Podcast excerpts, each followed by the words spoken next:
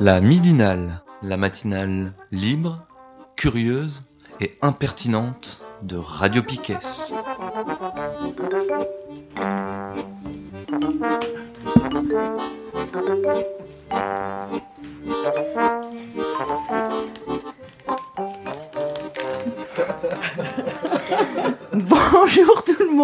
c'est la midinale du lundi 20 mai. Euh, Aujourd'hui, nous avons euh, Thibaut qui assure euh, à la technique, assisté par Thomas. C'est super. On est de plus en plus nombreux.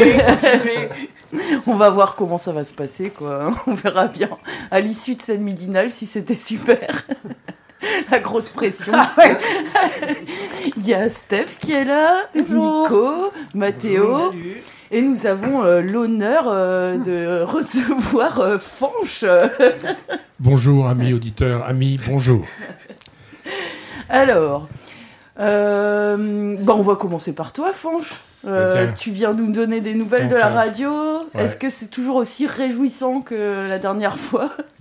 Alors, c'est peut-être un petit peu moins triste, mais en même temps, euh, je me permets de le dire, je sais que vous allez ricaner encore, euh, je me suis permis de titrer ce matin les nouvelles radiophoniques sont mauvaises d'où qu'elles viennent, en référence bien sûr au grand musicien Stéphane Echer. Euh, je, je- je mets en parallèle, comme toujours, hein, l'effet média. Donc vous avez entendu dire que Radio France avait les meilleurs résultats du monde en audience, machin, tout, ils sont premiers, France Inter première devant RTL, etc., etc. Donc, à ce moment-là, les dirigeants sont dans une position forcément de force pour dire, bon, écoutez les copains, on est premiers, donc toi, toi, toi, toi et toi, tu vas aller voir là-bas si j'y suis. C'est pas pour rien si je fais cette petite vanne. Parce que là-bas, si je suis, a été viré de l'antenne en, en juin 2014. Monsieur Mathieu Gallet venait d'être nommé PDG. Et Laurence Bloch, qui n'était pas encore directrice, mais qui était directrice adjointe, je crois, euh, a laissé terminer euh, Mermet le jeudi soir. Et puis le vendredi, elle l'a convoqué, elle lui a dit Salut Daniel Mais Daniel, il n'avait pas d'émission le vendredi. Il ne pouvait pas dire gousi gousi, gousi gousi, gousi gouza. Voilà. Alors j'en profite pour rappeler, oncle Paul, que euh, les contrats, pas pour les journalistes bien sûr, hein, vous imaginez bien, euh, les contrats pour ce qu'on appelle les saltimbanques, c'est-à-dire les, les- gens qui font la production et qui ne sont pas des journalistes, ont des contrats, ça s'appelle des contrats d'usage, et qu'on dit aussi des contrats d'antenne. C'est-à-dire ils embauchent par exemple en septembre, et ils sont sûrs de rester jusque fin juin, au moment de la grille d'été, à condition qu'ils ne commettent pas de fautes professionnelles, entre autres comme l'excellente Pascal Clark, qui pendant deux heures sur Inter, un soir, a pris des auditeurs en otage, mais à qui on a tout juste tressé des fleurs en lui disant Oh Pascal, c'est pas très bien ce que tu as fait, tu sais, parce que en fait, nous, on n'en a rien à foutre que t'aies plus ta carte de presse. Ah ouais, ça on s'en fout. Voilà. Non mais Pascal Clark, les gars, vous comprenez quoi? Boxon de merde, hein Ah non, mais le boxon, c'est fini de toute façon. Donc le boxon de Pascal Clark, c'est fini parce que Pascal Clark était tellement forte, tellement intelligente, tellement auto-centrée, tellement nombrilique, nombriliste, pardon, C'était joli sinon. c'était joli, qu'elle imaginait que la terre entière allait s'abonner à Netflix à 9 euros et s'abonner à, à Boxon à 9 euros. C'est vrai, Boxon Netflix, c'est un peu pareil. Mais au bout de trois mois, euh, elle avait ni le net, ni le Flix, ni rien. Et le Boxon est pourri. Bien. Donc, contrat d'usage. Et puis, puis Gallet est arrivé par rapport à l'ensemble des conventions qui, qui régissent euh, la radio publique. Euh, tout le monde a demandé ce qui était normal, qu'au minimum deux mois avant la fin de la grille, on reçoive une lettre recommandée pour nous dire on continue, on continue pas.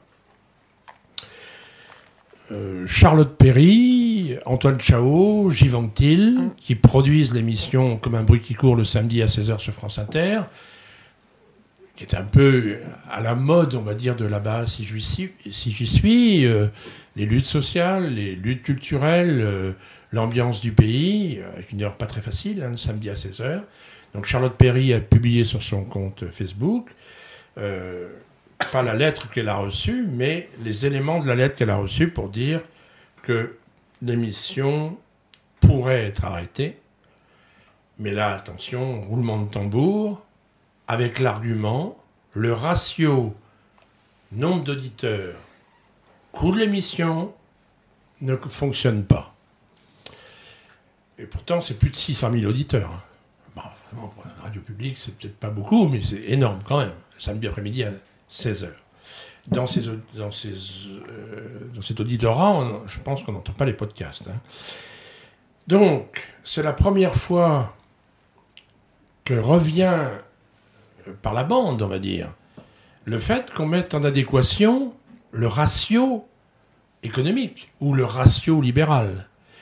Euh, or, la radio publique n'a jamais obligation d'avoir un nombre d'auditeurs. Sauf que, à partir du moment où la radio publique, de mémoire, c'est aux alentours de 82 ou 84, où la radio publique a décidé d'intégrer médiamétrie, et surtout pour dire à la tutelle, oh ben, vous voyez, euh, bon, d'accord, on est troisième derrière RTL, on est deuxième ou machin. Et donc, ils ont mis le doigt où il fallait pas. Et donc, maintenant, forcément, pour virer les gens, Mermet, attention, Mermet, j'en ai une liste, si vous voulez, là, vous pouvez me filer l'antenne. Dans 48 heures, je parlerai encore hein, de gens qui ont été virés. Donc, le... là, les choses sont respectées en termes de délai. Personne n'est propriétaire de sa case. Il y a juste une façon un petit peu de le faire. Et surtout, on constate que, indépendamment du ratio, comme par hasard, ça tombe sur une émission qui bouge un peu, et puis qui avait plus parlé sur France Inter des Gilets jaunes. Et le problème, si c'était moi qui était, avait été devant Laurence Bloch, je lui aurais dit, bah, ok, euh, Madame la directrice, est-ce que tu peux me mettre, euh, je sais pas moi, à la place de la matinale de Nicolas Demorand et Léa Salamé? Parce que là, peut-être que j'aurais autant d'auditeurs qu'eux. Donc le ratio, déjà, il est pourri. Donc voilà. Donc, a priori, alors ça, c'est la première phase de la fusée. La deuxième phase, ils ne savent pas du tout s'ils vont être embauchés, pourquoi, pour où, comment. euh, Voilà. Donc ça, c'est le premier point. Deuxième point, euh, de l'ordre du jour euh, des mauvaises nouvelles. France Musique, qui a une petite remontée dans les sondages, a, dé- a décidé,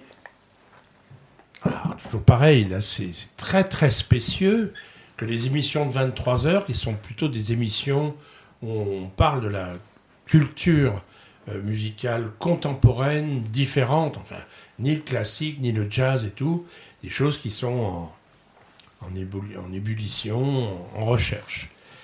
Et donc les producteurs, euh, cinq producteurs, se sont vus signifier que leurs émissions ne seraient au conditionnel pas reconduites. On appréciera le conditionnel dans une boîte qui fait de l'info. C'est toujours paradoxal, bien entendu, la radio ne s'applique pas tout ce qu'elle dénonce, la radio publique, à longueur d'année, sur les patrons méchants, les machins, eux, forcément, c'est des anges. Donc, ça, ce, deuxième point euh, m'appelle deux choses qui vont vous faire sourire, mes chers petits camarades, qui ont à voir avec Oncle Paul. L'excellent Pierre Mendès France, je m'excuse, président du Conseil sous la 4ème République, et Michel Rocard, Premier ministre sous la 5ème République, euh, Premier ministre de Mitterrand, se méfiaient les deux de l'effet d'annonce. Ce sont deux personnages, on peut dire deux premiers ministres, c'était l'équivalent pour Mendès, qui faisaient quelque chose, et Mendès, c'est pas rien, c'est quand même euh, la signature des accords de paix de l'Indochine. Tant n'est pas tout ficelé, tout n'est pas ficelé, on n'annonce rien. Une fois que on dit voilà, les accords de paix ont été signés. Avant, ça s'appelle l'effet d'annonce, c'est de la merde. Donc, quand Radio France, France Musique décide de mettre en œuvre quelque chose pour dire vous pourriez être viré, on pourrait enlever. Après ils disent ah, attendez, on va voir, euh, on va voir comment on va pouvoir vous mettre là, là, là, là, là ou là. Ok.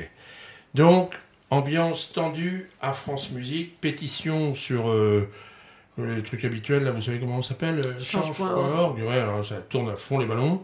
Il y a plus de 20 000 euh, signatures. Voilà. Alors ensuite, on arrive au truc le plus cocasse du siècle c'est. Oui, c'est vrai, je vais peut-être le dire un peu trop souvent. Euh, le truc le plus cocasse du siècle, c'est le rapprochement de France Bleu et de France 3. Alors vous connaissez sans doute Ubu, mais c'est pareil. C'est-à-dire que c'est un truc simple, ça s'appelle la radio. Nous sommes en train de faire la radio. Demain, si la moitié d'entre vous décide de faire une web télé, bah, vous n'allez pas demander à cette exceptionnelle équipe de Piquet Radio de venir faire les photos de Thomas, nickel. Mais par exemple, moi, je passerai pas du tout en télé. On me dira Ouais, non. mais Hein après, il y a certains d'entre nous qui passeront très bien. Oui, c'est ça. Dont toi, Madeline, Madeleine. Hein voilà. Donc, premier point. Alors, à un moment donné, M. Macron, que vous connaissez, a décidé différentes choses pour l'audiovisuel public, notamment, notamment de faire une loi. Donc, Franck Riester nous a dit pour ses vœux au mois de janvier qu'elle sortirait à l'été. Et là, on apprend qu'elle est repoussée de neuf mois à cause des gilets jaunes. Enfin, attention, hein. c'est de la formulation aussi. À cause des gilets jaunes, ça veut dire on a trop de choses à préparer, il y a trop de retard et tout ça, donc ça sera reporté. Il a mis des gens à lui, des députés à lui, pour faire des commissions pour travailler. Et une des responsables, Frédéric Dumas, je crois tout d'un coup ça me revient, la vache. Frédéric Dumas mène son rapport, je vous dis n'importe quoi, le lundi 8 mai à Édouard Philippe.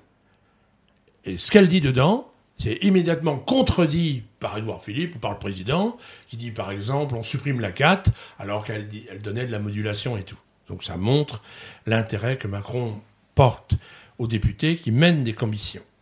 Alors je vais y venir bien sûr au sujet, hein, quel rapprochement de FR3 France Bleu. Ça traînait dans les couloirs, il serait bien de faire.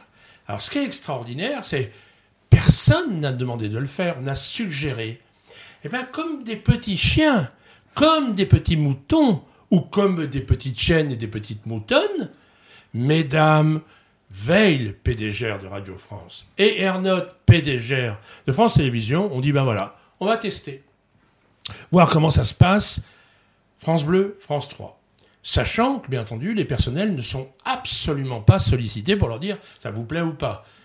Quand il y a eu le précédent de France Info, déjà les journalistes, avaient parlé de France Info Radio, France Info Télé, parlé de maquillage, de machin, de trucs, bon, j'en passe, et des meilleurs.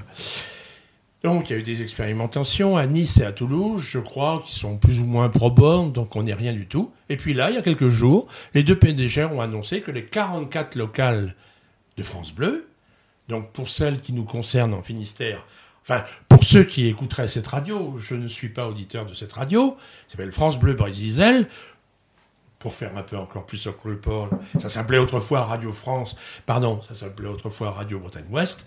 Puis à un moment donné, il y a un méchant monsieur qui s'est dit Oh ben, peut-être ça fait pas assez Radio France. On va appeler Radio France Bre- Bretagne Ouest. Et puis un encore plus méchant monsieur que vous connaissez, Jean-Marie Cavada, a créé le réseau euh, France Bleu. Et là, tout le monde était bleu. Et dans le bleu. Voilà.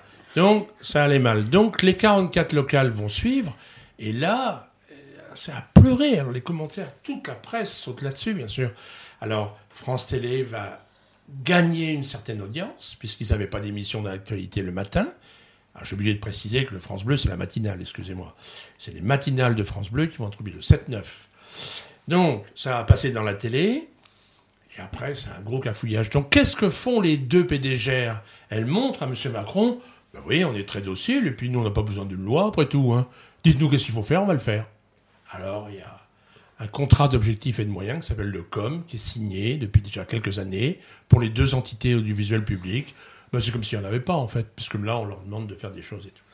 Donc là, ça, ça, pousse quand même dans les huniers, et la colère est quand même assez, assez grande, parce que c'est un état de fait, c'est euh, exactement le fait de dire euh, on est devant le fait accompli. Alors, puisque j'étais dans la, dans la télévision, euh, je me suis permis de l'écrire sur mon modeste blog Ah, génial, radiofanche.blogspot.com. J'ai écrit que je n'ai pas la télévision, il m'arrive de regarder des émissions, mais que j'ai toujours, toujours, toujours lu tout ce qui concerne la télé. Pas dans Télé 7 jours, bien sûr, vous pouvez bien l'imaginer. Un tout petit peu dans Télérama, et encore. Et alors là, com- comment j'ai dit, euh, Steph, tout à l'heure Le summum du summum, c'est l'excellent. Alors l'excellent, c'est Coluche qui disait ça. hein. Il était sur Canal+, euh, il disait l'excellent Libération. Bien entendu, vous avez compris pour se moquer. Alors là, c'est dans l'excellent Le Parisien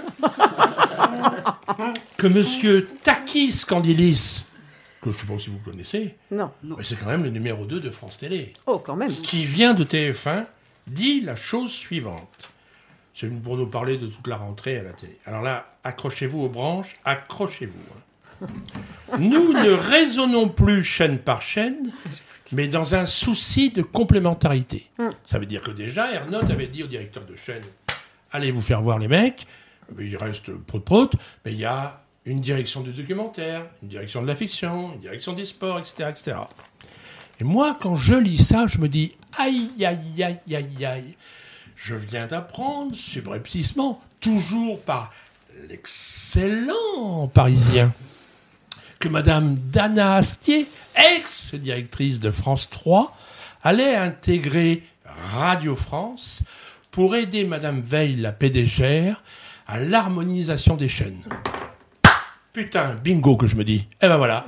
L'autre, il fait ses essais avec la télé, on va faire pareil. Alors forcément, à Radio France, mais ils te disent, oh non, on a de la chance, les autres, on leur lève des chaînes. Ben nous, on nous garde toutes nos chaînes. Non, non, les petits amis, aujourd'hui, vous gardez toutes vos chaînes. Demain, on va vous dire, ce qui est déjà arrivé pour la partie information, il y a une direction transversale des sports, il y a une direction transversale de l'international, etc., etc.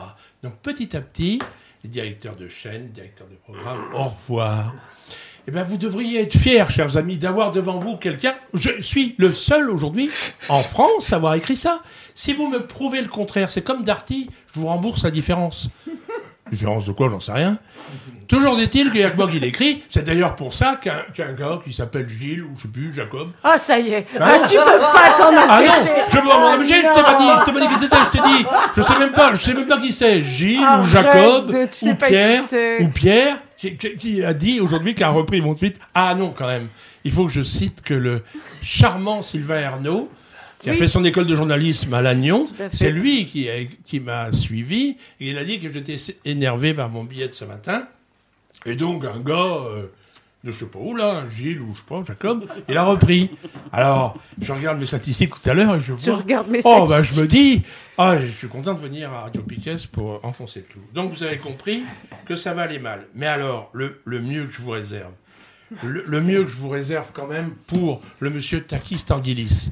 Tan- Candilis. Écoutez bien. À partir de la rentrée, toi, ta grand-mère, ton grand-père, attention, l'âge moyen hein, de, ces, de toutes ces télés, c'est c'est plutôt vos grand-mères et grands-pères. Quelquefois vos parents. Il y a par exemple une, une- je sais pas quoi, comment ça s'appelle, un téléfilm à 21h. Mais il commence jamais à 21h, donc tout le monde gueule. Donc quand, à quelle heure sera diffusé le téléfilm? À 6h du matin C'est pas chouette ça? Alors, parce que c'est la, télé, c'est plus de rattrapage là, c'est avant le truc. Alors, ça sera l'occasion d'un prochain billet que vous lirez forcément Évidemment. où je dis je veux les nuits magnétiques, qui n'existent plus, mais à 6 heures du matin. Et vous vous rendez compte, la révolution, pour être sûr d'avoir la clientèle et le public, ce qui n'est pas con dans un sens, hein, si les personnes plus âgées que vous se couchent plus tôt, eh bien vraiment, à 6 heures du matin, ça va être super réjouissant de regarder, ça s'appelle comment? Les Feux de l'amour hein. Ou Plus belle la vie, je sais pas quoi, j'en sais rien, je ne sais pas, je ne sais pas. Et puis, dernière petite chose. parce que Ah je- bah ouais. Ah bah alors, ouais. Je voulais vous dire que Madame Veil, elle fait Non, quelque faut que tu parles dans le micro. faisait pas. Ouais. Oui, pardon. Madame Veil faisait quelque chose que Gallet faisait pas. Fait quelque chose que Gallet faisait pas. Elle va dans les régions pour parler avec les France Bleues et les FIP quand il y a des FIP. Il y en a trois Euh, Bordeaux, Nantes, Strasbourg. Et alors, tout le monde pense que ces stations régionales de FIP, le principe, c'est la, programmation musicale est la même pour toute la France, mais les animatrices de FIP, Nantes, Bordeaux et Strasbourg disent ce soir, euh, soirée tango à Saint-Jean-de-Boiseau, ça c'est tout près de Nantes, ou avec, euh, ils peuvent pas citer Piquet, mais ils disent euh, Fesnoz avec, je vais vous sortir un nom des cavernes, Diaoulin Armenez. Euh, voilà. Donc, c'est une information euh, pour les locales de FIP, c'est surtout basé sur la culture et la promotion des événements culturels. Et donc, comme vous le savez aussi ou pas, tout la radio publique va être en radio numérique terrestre qui s'appelle le DAB+, maintenant. Euh, comme il y aura FIP partout, les trois petites antennes régionales risquent de sauter. Et donc, Madame Veil, quand elle est en réunion, récemment à Bordeaux, quand on pose la question, elle dit bah, Bérénice Ravache, directrice de FIF, va vous répondre, mais elle lui donne jamais la parole. Donc, expectative. J'en aurais fini, chers amis. Bien entendu, l'ensemble de vos éditeurs peuvent m'écrire. voilà. Vous donnerez l'adresse sur votre site et tout Bien ça. sûr, répondrai- liens. Je répondrai avec un certain décalage, parce que maintenant que j'habite dans un pays où on n'est pas sur le même fuseau horaire, c'est pas évident. Parce que quand vous faites la radio, moi je dors, mais bon, ça, c'est comme ça. Euh, je vous remercie pour votre accueil. J'espère que j'ai pas été trop long et Oh, trop confus. pas ça du Ah tout. si, j'espère, parce que je pense à celui qui écoute, il se dit, mais il est violent celui-là aujourd'hui, qu'est-ce qui lui arrive Non, je suis pas violent, je suis passionné, comme d'habitude. Merci beaucoup à chacun. Chacune. Merci Fanche. Alors, euh, on va écouter. La semaine dernière, je crois que c'était jeudi, je suis plus très sûre, mais euh, il y a eu un 200 profs du privé qui sont euh, allés devant la permanence de Richard Ferrand, député de la sixième circonscription du Finistère, pour dire leur mécontentement par rapport aux réformes Blanquer. Euh, c'est assez rare que les profs du privé se mobilisent. Et du coup, on a un petit enregistrement. C'est euh, des, là, c'est les intervenants là sont du syndicat solidaire. Et on va les écouter. On, s'est posé la question suivante pourquoi le privé euh, intéresse-t-il tant Monsieur Blanquer? Parce qu'on est là, on était là, euh, on n'a pas vu Monsieur Ferrand bien sûr, mais on était là aussi pour poser cette question. Euh, je pense que cette réponse, on peut aussi la trouver du côté du, Medef. Alors, je ne sais pas si vous vous souvenez de ça, mais il y a deux ans, à peu près, lors de leur université euh, d'été, euh, ils avaient sorti une affiche qui était assez choquante et qui disait la chose suivante si l'école faisait correctement son boulot, eh ben, j'aurais un emploi. Ah bah ouais, c'est vrai que nous, on n'y avait pas pensé en tant qu'enseignants. Alors pourquoi le MEDEF tout d'un coup s'attaque-t-il à l'éducation? Bah, Il faut regarder du côté des perspectives de rendement. Donc pour les investisseurs, on s'aperçoit que, ces perspectives elles sont beaucoup plus importantes, presque le double à l'heure actuelle dans le monde euh, pour l'éducation que euh, dans l'industrie. Bah alors euh, pourquoi se gêner en fait hein? Évidemment donc le MEDEF en disant ça, il prévoit l'avenir. Et le privé à long terme, c'est le tout privé, c'est une, édu- une éducation donc totalement privatisée qui sera livrée aux actionnaires, où les enfants seront des clients, l'éducation sera une marchandise. Et évidemment il y aura des investisseurs qui seront derrière euh, pour faire de l'argent. Ça c'est le graal de l'utopie patronale et c'est vers ça que l'on va. Alors Monsieur Blanquer, il est quand même pas totalement idiot. Euh, il va pas euh, annoncer ça directement, hein, c'est sûr. Alors qu'est-ce qu'il a fait euh, quand même face aux journalistes des Échos à l'occasion de sa première rentrée Je crois que c'était en septembre 2017. Il a dit bah moi, mon kiff, c'est le privé sous contrat avec l'État. Voilà, c'est vers cela que j'aimerais que l'éducation aille. Alors pourquoi le, privé? Parce que nous, finalement, de privé, c'est quoi? C'est 20% de nos écoles qui sont financées par euh, euh, de l'argent euh, privé. Le reste, 80%, c'est qui? Eh bien, c'est l'État qui nous paye, donc c'est l'impôt qui nous paye. Euh, nous sommes des profs, nous avons passé euh, des concours, euh, nous respectons euh, les programmes. Alors on pourrait dire, bah, le privé, bah, tiens, en Bretagne, c'est quoi? C'est les cathos, hein, d'accord? Alors est-ce que vous pensez que c'est les cathos qui, font- euh, qui vraiment euh, kiffer euh, Blanquer Je crois pas que ce soit l'aspect confessionnel qui l'intéresse. On est d'accord. Pourquoi on l'intéresse tant? Parce que selon une idée répandue, bah, les profs du privé, eh ben, ils font jamais grève. Ils sont innovants. Ils sont modernes. Ils font des super projets, je pense que vous faites tous des super projets, hein. Euh, comme si on n'était pas non plus aussi des travailleurs et des travailleuses, euh, je pense, et comme si aussi nos collègues du public, eh bien, euh, n'avaient pas eux aussi envie de faire réussir leurs élèves. Et je dis bien collègues, voire camarades du public, parce que je pense que c'est important de, de rappeler que si on a donc tous nos avantages, ou presque du point de vue salarial, c'est grâce à des conquêtes d'organisations syndicales du public. Mais au fond, euh, Blanquer, bah, il a raison de faire de l'œil euh, au privé, euh, parce qu'il y voit donc la porte d'entrée de tous les possibles, la porte d'entrée de toutes ces réformes, les réformes que l'on est en train de vivre actuellement, et que bah, c'est plus compliqué dans le public, parce que les profs du public, ils ont quand même un petit peu moins peur de leur administration, de leur chef d'établissement, ils ont des réseaux, ils savent se faire entendre davantage que nous. C'est quand même rare, hein, des, manifestations comme celle-ci, avec des profs du privé sous contrat. Alors, il voit ces deux avantages-là. Euh, il y voit donc un mode de fonctionnement, et on, en a parlé donc euh, euh, aux représentants de, Monsieur Ferrand. Bah, il y voit un, un- il y voit aussi une précarité organisée. Hein, vous le savez, hein, vous travaillez avec euh, des suppléants, des suppléantes euh, dans vos établissements. Et puis il y voit aussi le, le silence, parce que c'est vrai qu'on est silencieux euh, dans l'enseignement euh, privé sous contrat, sauf aujourd'hui. Alors je crois que le- Loïc, sur ce point-là, toi, tu as pas mal de choses à dire. Bah, sur, sur la précarité, sur, sur la précarité, Monsieur Blanquer, il a parfaitement raison. Alors je vais l'illustrer avec un petit problème de maths, vu que je suis prof de maths. Sachant que le nombre de classes est identique. Que se passe-t-il si on diminue le nombre de titulaires? Alors pour Monsieur Blanquer, on va être sympa, on va faire un QCM avec deux réponses. Petit A, on augmente le nombre d'élèves par classe.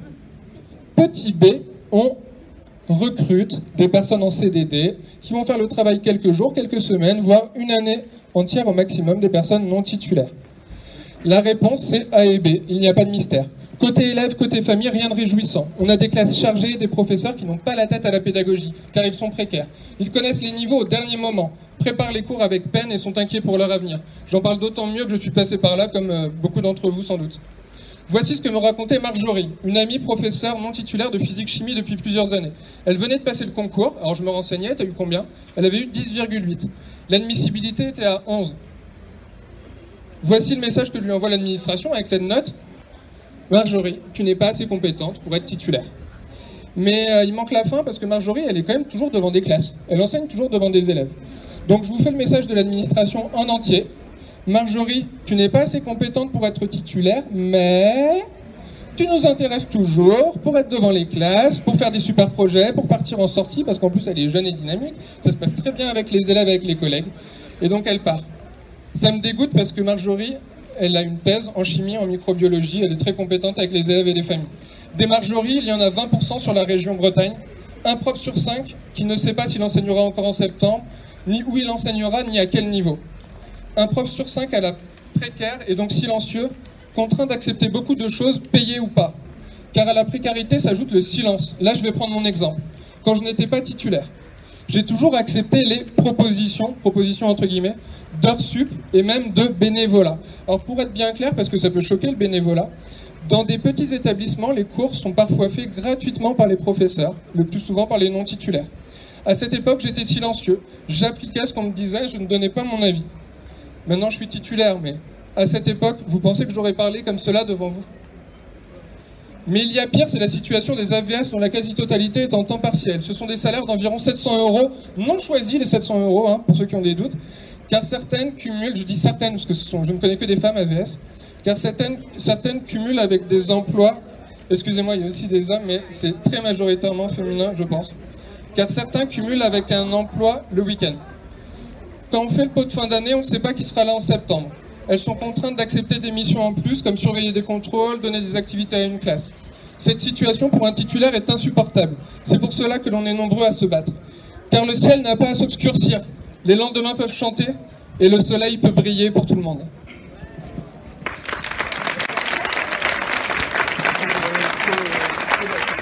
C'est bon, euh, on va ouvrir le micro.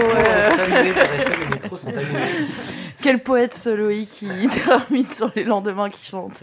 Moi, en tout cas, moi je trouve que ça fait, euh, ça fait plaisir quand même de- d'entendre euh, une mobilisation qui vient du privé. C'est pas tous les jours. C'est pas tous les jours. ouais. Euh, pas de réaction particulière. On enchaîne. Mathéo, tu voulais euh, Ouais. nous donner euh, des nouvelles du cr... Ouais, la semaine dernière, du coup, j'avais longuement parlé des euh, luttes à l'intérieur des centres de rétention administratifs, euh, autrement dit euh, les prisons pour les personnes sans papier. Euh, et là, je, ce matin, j'avais envie de vous donner un peu des nouvelles puisque euh, cette semaine, il y a eu un procès et aussi plusieurs actions de solidarité euh, euh, à Paris et à Rennes notamment. Du coup, hier à Paris, il y a plusieurs centaines de sans-papiers qui sont appelés les Gilets Noirs, qui ont occupé le terminal 2 de l'aéroport de Roissy, euh, du coup, pour dénoncer l'enfermement dans les centres de rétention administratif et aussi euh, les expulsions euh, via Air France. Du coup, il demandait à Air France de stopper toute participation financière, matérielle, logistique ou politique aux déportations, et aussi de stopper sa politique de représailles envers le personnel à bord qui refuse d'embarquer personnes menacées de déportation. Parce que je crois que ces derniers mois, il y a plusieurs personnels d'Air France qui ont, qui ont- essayé de lutter contre euh, la déportation des personnes et qui ont eu des euh, représailles, euh, des menaces de se faire virer, tout ça. Et euh, il demandait aussi au gouvernement euh, de la fermeture, la fermeture des centres de rétention administratif, bien évidemment, et aussi des papiers euh, pour tous et toutes.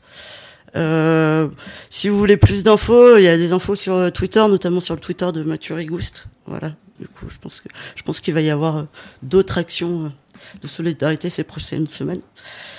Euh, et puis à Rennes, alors la semaine dernière, je vous avais euh, parlé de la révolte au centre de rétention de Saint-Jacques-de-la-Lande à, côté de Rennes, euh, qui s'était terminée par l'incendie d'une partie du centre de rétention. Euh, C'était le 10 mai vers 3 heures du matin où des personnes enfermées euh, s'étaient révoltées euh, pour empêcher l'expulsion d'un homme sans papier qui avait eu lieu bien évidemment. Mais... Et du coup, ces trois personnes ont été jugées en comparution immédiate cette semaine.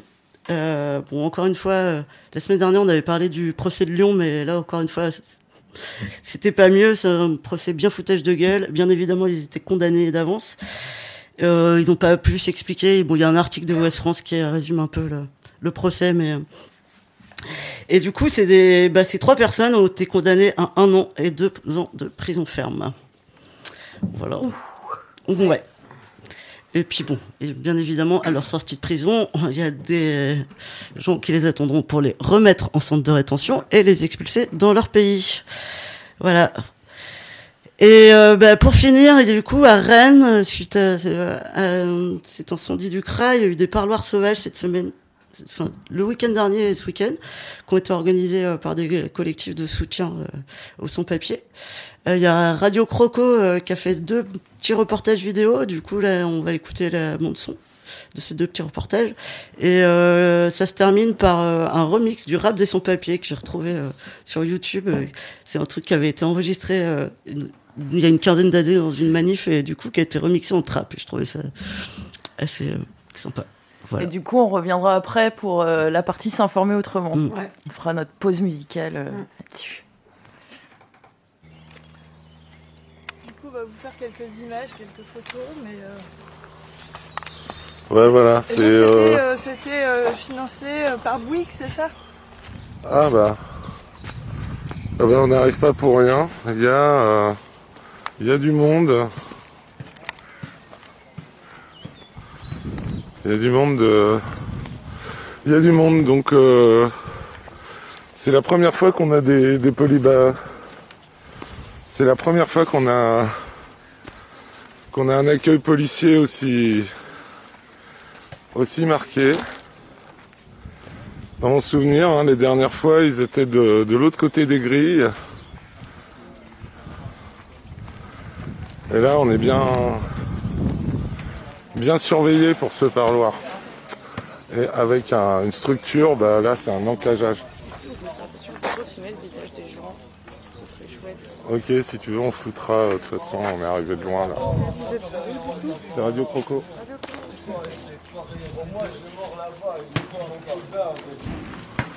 Et donc voilà, avec le nouveau toit, pour mieux discuter. Salut Carole. Là ou là, on va mourir. Et, euh, alors cette fois, cette fois, bah, d'habitude un comité d'accueil qu'on n'a pas, mais qui s'est invité au parloir. Non, je disais le comité d'accueil, on l'a pas, on l'a pas.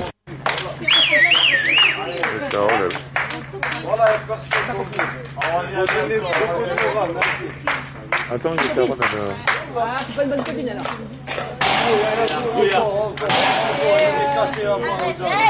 Et t'as quel âge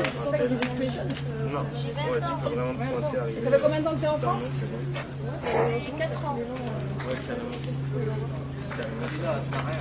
T'es allé à l'éc- t'es allé à l'école en France? Moi, j'ai à l'école en. Moi, maintenant, je suis venu mineur. Ils m'ont pas emmené chez les gauches, ils m'ont rien fait. L'éducatrice, elle fait qu'ils me donnaient des rendez-vous après 3 mois, 4 mois. Jusqu'à ce que dès les 18 ans, que ça soit trop tard. Voilà. Ouais, en plus, avec mes papiers ici, j'ai- j'ai- j'ai une, euh, comment ça se dit Le juge Zaral m'a m'a donné quelque chose pour euh, pour me protéger. c'est pas le fait, ils m'ont rien fait. Ils m'ont donné aucun droit, madame, à part dormir, manger. Ils me prennent comme des animaux, quoi, c'est ça. Il y en a, franchement, pas pendant 20% max. Les gens, ils sont bien en France. 80%, c'est de, c'est des racistes, quoi. Comme Macron. Il faudrait le pas comme Macron. C'est le même. Nous, on le Macron. Il a piqué les plans, Macron. Il a. euh, c'est bon. On est plus en France. On va acheter des bateaux pour aller, je sais pas, au bled. C'est pas cher ici, d'un d'un petit bateau, un petit moteur. Vas-y, retourne à mon pays, laisse-moi. Et pour qui? Et pour qui? L'égalité, fraternité, solidarité,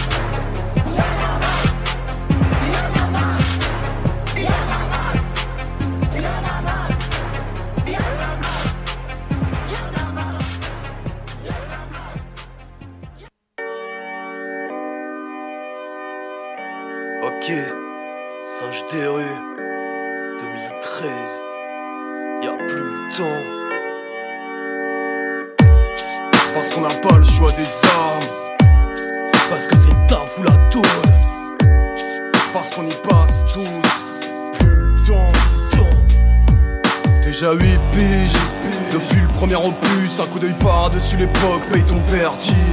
2005, santé l'essence, de 013 attend l'incendie. Les tempes et les cernes se creusent en temps de crise. En de scie, les dos se resserrent. Des prolétaires bâtissent des tôles, leurs gosses y tapent des allers-retours. Et y a plus de taf dans la zone Dresser les uns contre les autres Complète à tous les étages Un sale temps pour les sales pauvres Les sans-papes et les muslims Les manouches, tous les foncés de peau la même rengaine, les mêmes canquets sur le bon vieux thème d'à qui la faute. Paraît que c'est le printemps des faces, c'est l'heure d'arroser leur drapeau La France des pavillons, les nazis ont la délation 2.0 Les fils de pétain s'affichent, y'a v'là les bleds dans ce pays de l'âge Qu'on des salaires de Vichy, putain. À qui profite la crise et qui la paye hein? Bah comme d'hab, les miens et les miennes. À gaspiller leurs plus belles années, à grappiller les miettes. Ce monde carbure à notre sang et nos peines. On obéit la peur bide et on se fait taxer de parasites Par des vampires obèses. Des pompiers pyromanes qui osent encore t'appeler à l'aide. Et tâche de nous faire passer pour des clochards aux poches pleines. Porcheries Dans le fond, je pige toujours pas j'ai une piste, on est isolé dans nos douleurs. La colère sous muselière, un qui s'immole au pôle emploi, ça traumatise que la guichetière. Il pleut des corps à France Télécom, on t'harcèle pour un salaire et t'incarcère pour que dalle. Nos couleurs nous divisent, nos paires de couilles, nos ovaires, des idoles, des tchékas, des histoires de terre-terre. C'est pas les ports que ça bouleverse. hein. Quand les gamins s'entretuent pour des business ou des bouts de terre, combien de temps ça peut tenir à bout de nerfs? À bouffer de la merde, à étouffer les presses sous des kilos de neige.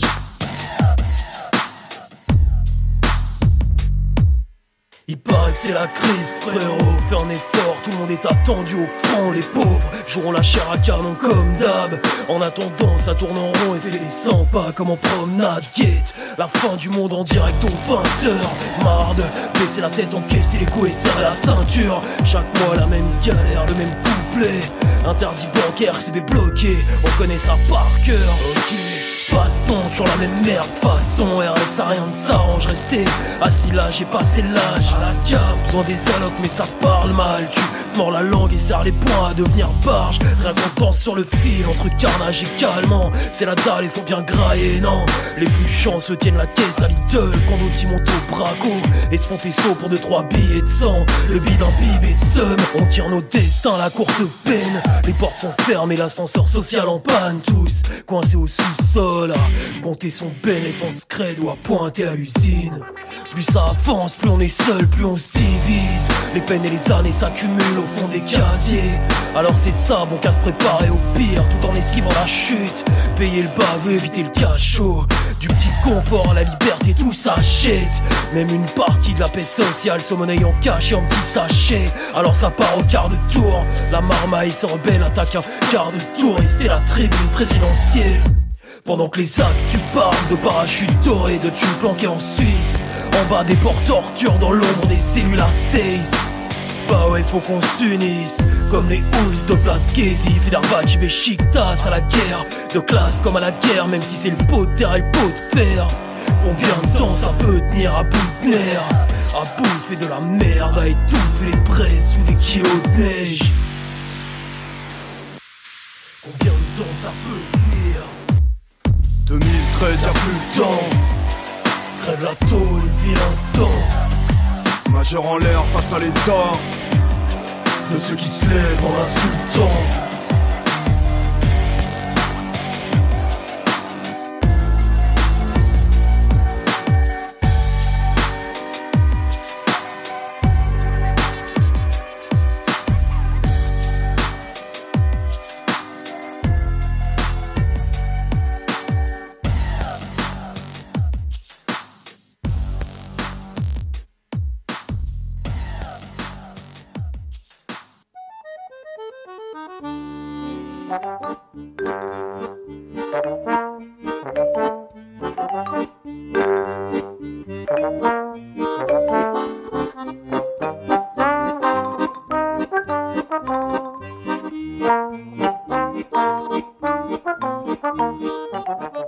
La midinale, la matinale libre, curieuse et impertinente de Radio Piquet.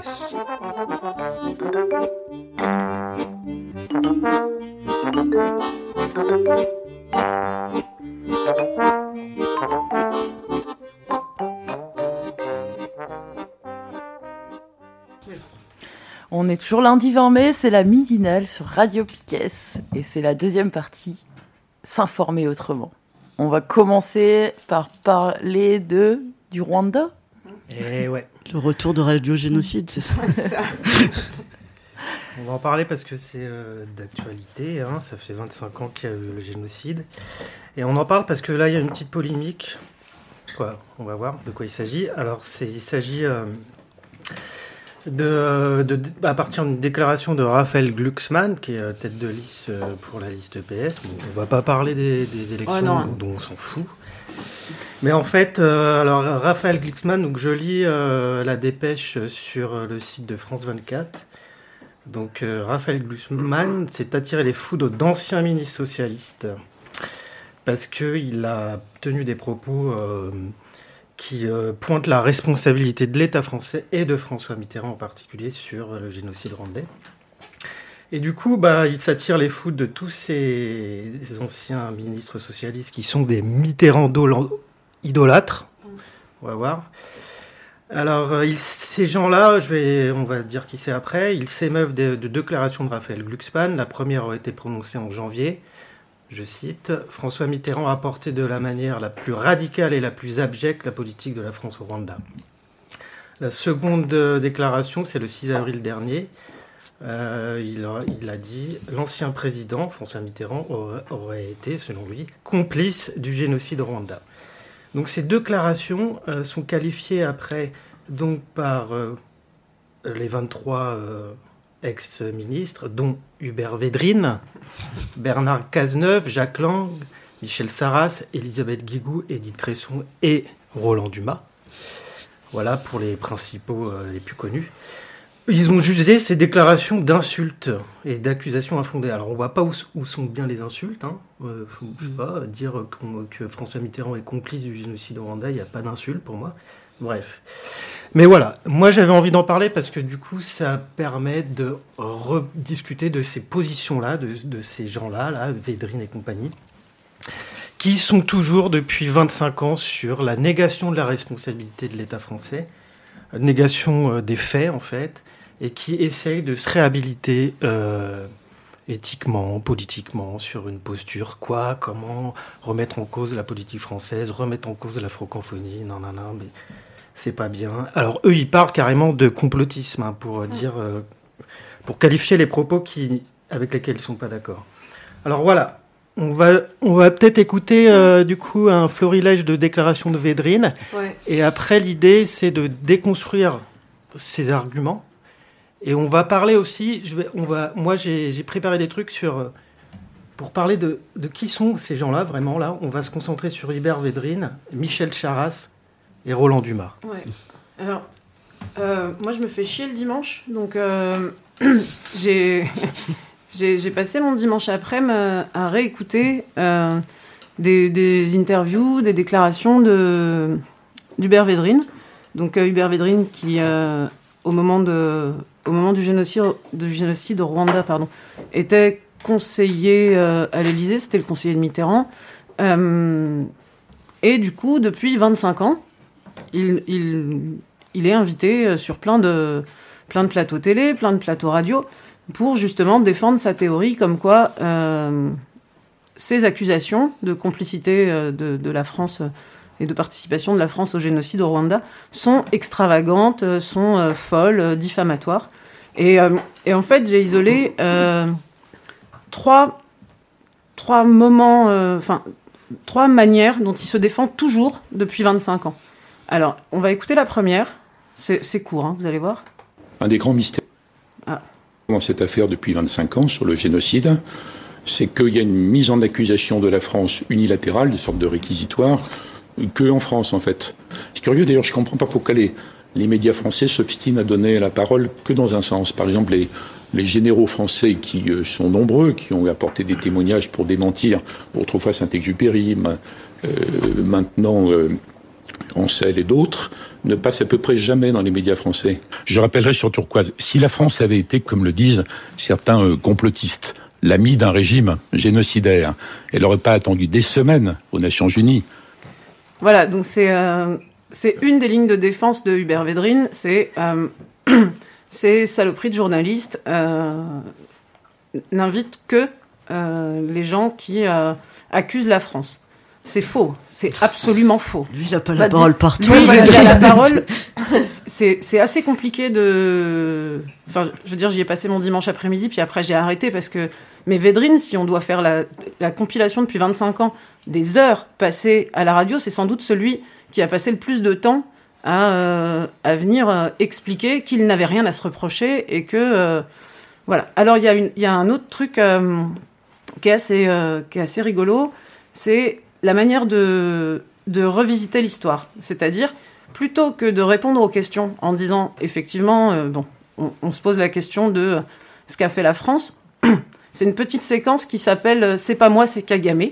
Donc, Paul Kagame, qui est aujourd'hui le président du Rwanda, mais qui était le leader de, du Front patriotique rwandais, donc l'armée, enfin les, gens qui ont, en 90, attaqué euh, les frontières du Rwanda pour renverser le régime euh, dictatorial, puis le régime génocidaire d'Abiyarimana. Et donc, c'est toujours la ligne de défense de la France. C'est, en gros, c'est lui qui a commencé. Alors, on y va. En 90, il y a eu Putain, à chaque une fois. attaque par euh, Kagame, donc à la tête du FPR, et l'armée ougandaise. C'est à partir de là qu'il y a l'engrenage qui conduit par différentes étapes au durcissement effrayant du régime Hutu. Les attaques du FPR, que allait enclencher une guerre civile, personne n'imaginait que ça prendrait les proportions du génocide, mais la volonté de ce petit groupe de prendre le pouvoir par la force, parce qu'il représentait euh, Tutsi de l'extérieur, 3 à 4 donc en créant le chaos que le FPR posait comme condition, parce qu'il voulait prendre tout le pouvoir en fait, que qu'on ne reste pas. Comment le FPR depuis l'Ouganda avait déstabilisé volontairement le Rwanda pour avoir après des prétextes légitimes à intervenir? Voilà, donc ça c'est euh, ça c'est une séquence, euh, c'est facile quoi, comme euh, comme manière de, de détourner l'attention. Védrine, il parle souvent d'écran de fumée, comme quoi on montre la responsabilité de la France parce que en fait,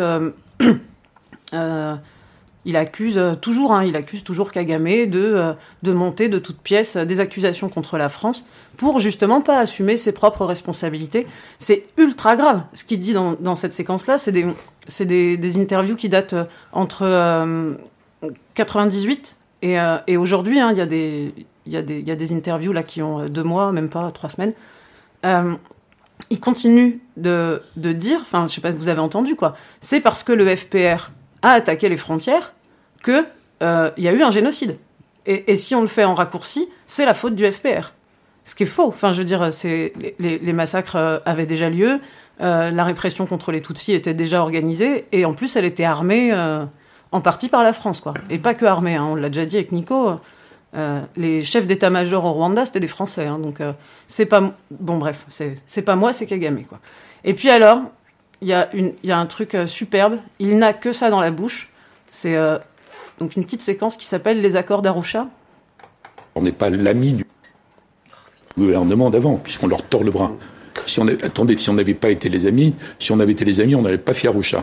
Si la France était l'ami de ce gouvernement, elle ne ferait pas Arusha. Arusha, c'est d'imposer un compromis, un partage du pouvoir. À quel moment la France se comporte en ami de ce gouvernement dont on tord le bras? Donc si la France avait été l'ami de ceux qui sont devenus après les génocidaires, elle n'aurait jamais fait ça. Elle n'aurait jamais imposé Arusha. La France était jusqu'à Arusha, c'était formidable. Les accords d'Arusha. Donc la France n'a pas soutenu un régime, comme on le dit tout le temps. Elle a tordu le bras de ce régime. C'est les accords d'Arusha. Ces accords d'Arusha. Alors, euh, il y, a- il y a deux mots qui reviennent. C'est euh, c'est des interviews qui ont parfois 20 ans d'écart. hein. Euh, il aime bien tordre les bras. euh. Alors, il y a Arusha et tordre les bras. Si les accords d'Arusha avaient, euh, avaient changé quoi que ce soit euh, au sort des Tutsis, on le saurait. Euh, c'est la ligne de défense, en fait, pour dire, mais... parce qu'il y a des choses qui sont flagrantes, en fait. Il y, a des- il y a des journalistes qui ont fait le travail, qui démontrent qu'il y avait des livraisons d'armes, qui démontrent qu'il y avait des soldats français sur le territoire, et pas que depuis 90, euh, depuis bien avant. Et en fait, c'est leur ligne de défense, de dire on soutenait le régime ultra-majoritaire euh, en place contre, euh, contre euh, le FPR. Mais en fait, vous ne vous rendez pas compte que le sens de ce qu'on faisait, c'était euh, un travail politique de fond pour arriver à un accord.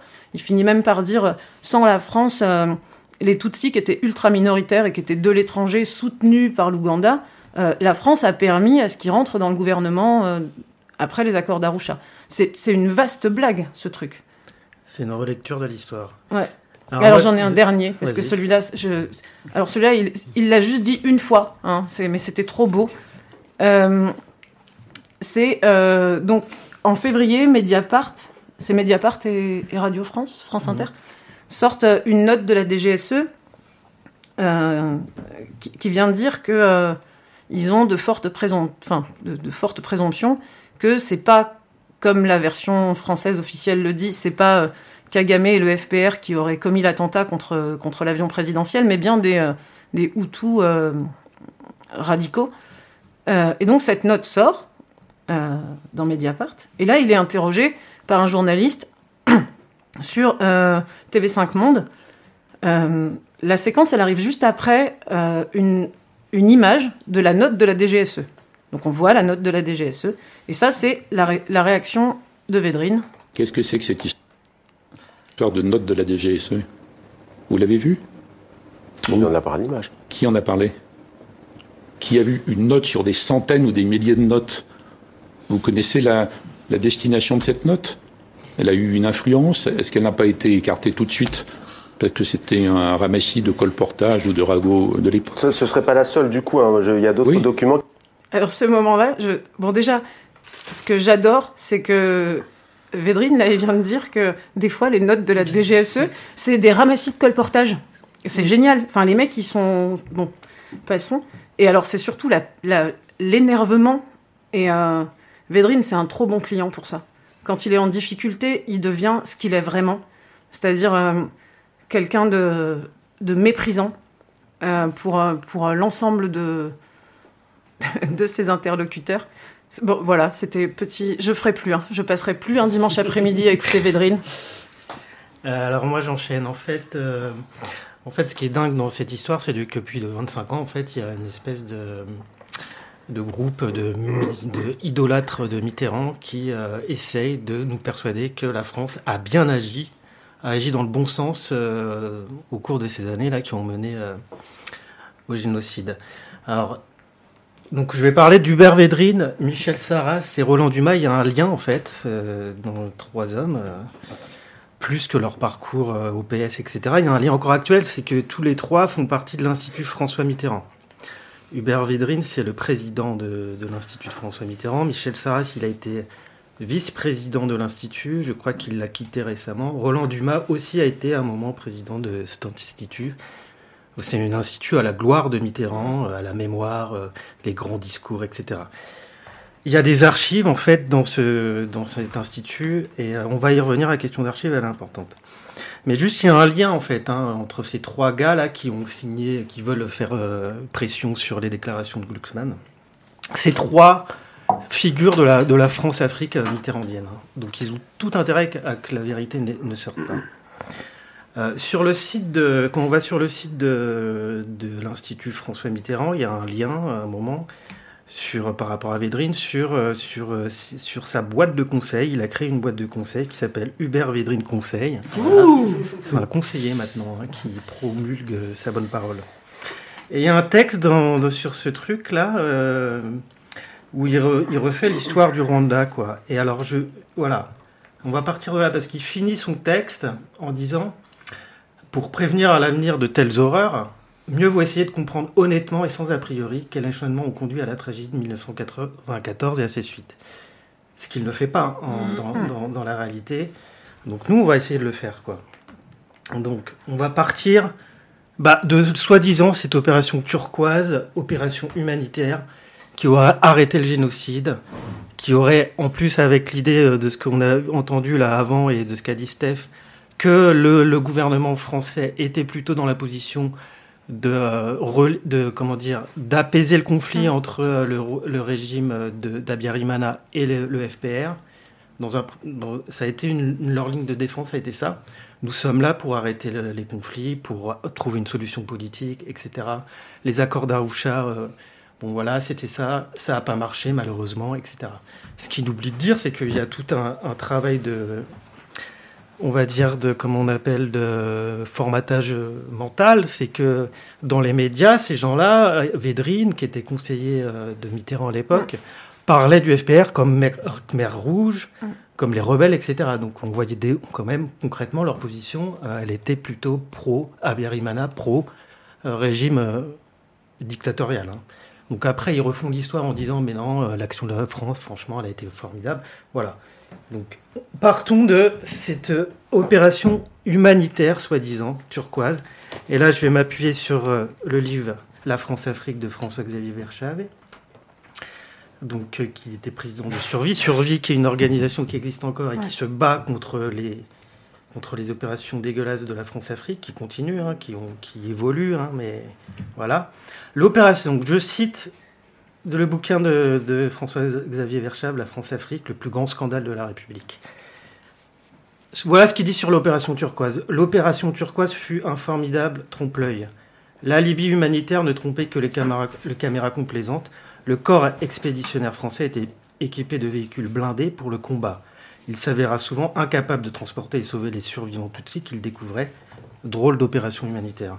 Hein, ça a été une opération pour sauver les ressortissants français et pour sauver les dignitaires du régime génocidaire.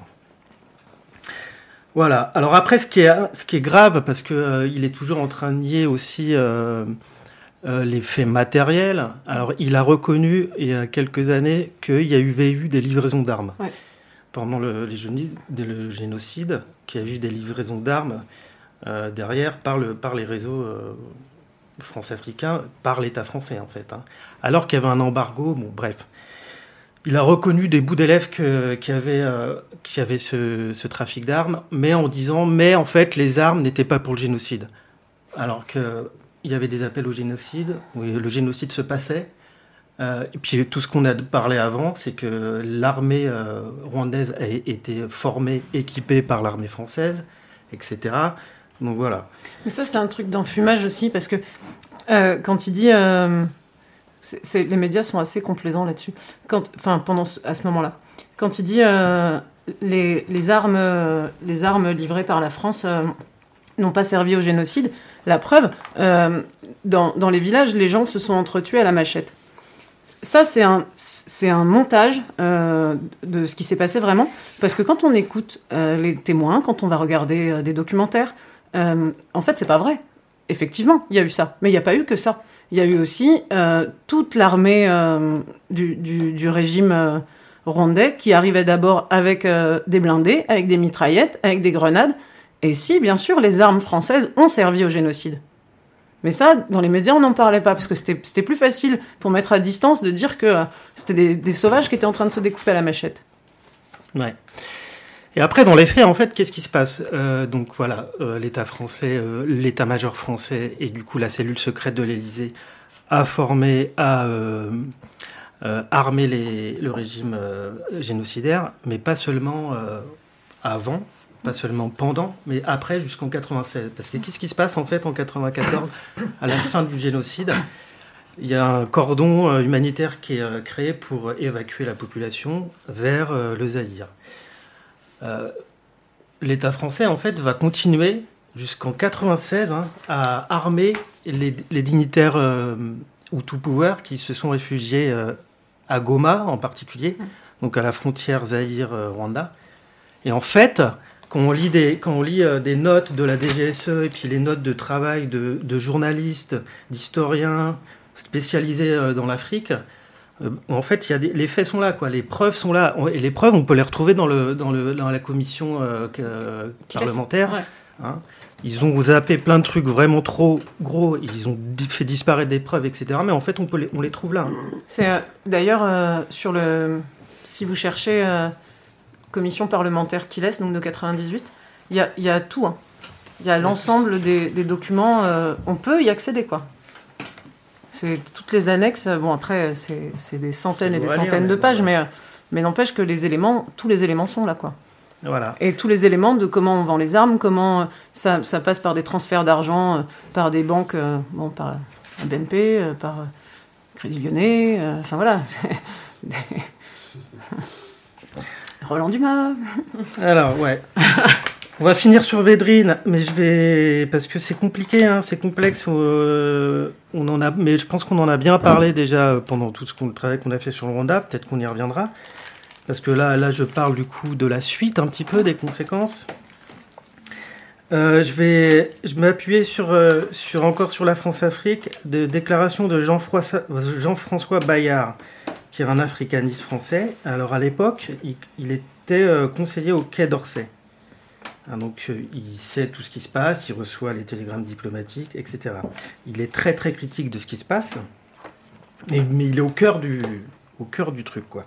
Il voit tout, euh, il voit tout ce qui se passe, il voit toute la constitution par euh, cette cellule secrète de, du soutien au régime génocidaire. Et alors, voilà ce qu'il raconte un moment. Donc sur, sur ce fait, en fait, ce qui est intéressant là, c'est que concrètement, on a la preuve qui vient contredire tous les discours de Védrine et, et des autres. hein. On a la preuve de la complicité de l'État français, mais pas seulement avant, pendant, ah, ça continue après. Voilà ce qu'il dit, en 95. Voilà ce qu'il dit. Il faut savoir que l'armée française a une autonomie à peu près complète sur le terrain en Afrique, et cela de la façon la plus légale qui soit. Il y a toute une circulation d'argent qui relève de certaines lignes budgétaires reconnues par le Parlement et qui n'est pas contrôlée. Cet argent sert à financer des opérations dont nous n'avons pas la moindre idée. Et de ce point de vue, la tragédie de 94 n'a rien appris aux décideurs français. Au moment où la France était éclaboussée par la tragédie du Rwanda, le ministère de l'Intérieur et toute une série de services français apportaient leur soutien à la- à l'armée soudanaise pour écraser la rébellion du Sud-Soudan. Donc ça continue. Ça s'exporte en fait, hein, leur, euh, leur soutien au, au régime dictatoriaux. Ils, ont été, ils ont réhabilité Mobutu pour qu'ils qu'ils aient le soutien de Mobutu, qui est, qui est une puissance euh, forte, hein, c'est le Zaïre juste à côté du Rwanda, pour après appuyer les, les génocidaires en fuite, pour essayer de reconquérir le Rwanda. C'est ça en fait la ligne politique de l'État français. hein. Donc, voilà. Donc euh, ils nous en fument sans arrêt, hein, et voilà. Alors, bon, je me perds un peu dans ce que je veux dire.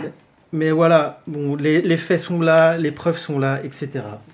Passons à maintenant Michel Sarras, hein, dans les signataires là, euh, qui essayent de réécrire l'histoire. Alors Michel Sarras, conseiller de Mitterrand pendant les années 80, ministre du budget de 88 à 92, sénateur pendant 18 ans après, Encore un poète, quoi. membre du Conseil constitutionnel. Il vient de le quitter. En fait, on se rend compte là, euh, le Roland Dumas, pareil, il a été président du Conseil constitutionnel. C'est comme s'il se trouvait des places pour pas être emmerdés, hein, ces gens-là. Après, ils vont s'appuyer sur l'impunité de leur poste et ils vont avoir, ils ont des propos dégueulasses sur le travail de la justice. Euh, Bon, voilà, c'est des gens qui ont aucun scrupule. hein.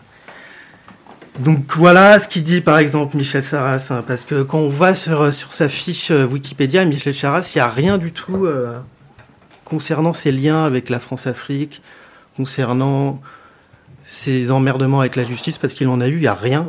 Il, il est très malin, je pense, ce type-là. hein. Alors qu'est-ce qu'il dit par exemple sur... euh, Alors ouais, non mais un truc là, un truc au passage.